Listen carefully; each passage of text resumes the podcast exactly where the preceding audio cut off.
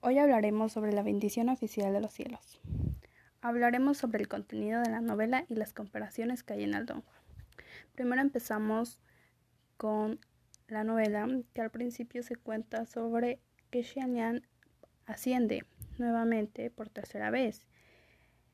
No sé si es un error al traducir la novela y al traducir el Don Juan, ya que se cambian muchas palabras, lo que dificulta a las personas nuevas entrando al fandom de la bendición oficial de los cielos, ya que se cambian ciertas palabras como dioses marciales a dioses administrativos, por ejemplo.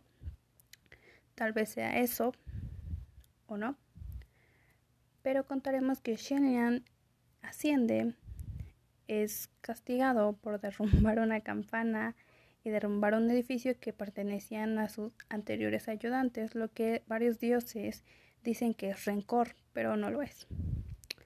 Mientras tanto, Xianlian se le da una oportunidad de apagar todos los daños que hizo, yendo a resolver un caso en donde sale ofendiendo a un dios muy importante, pero conoce a una persona muy, muy fuerte y los demás dioses empiezan a opinar que no es bueno para él, que se debe alejar porque es un dios malo, pero la verdad no.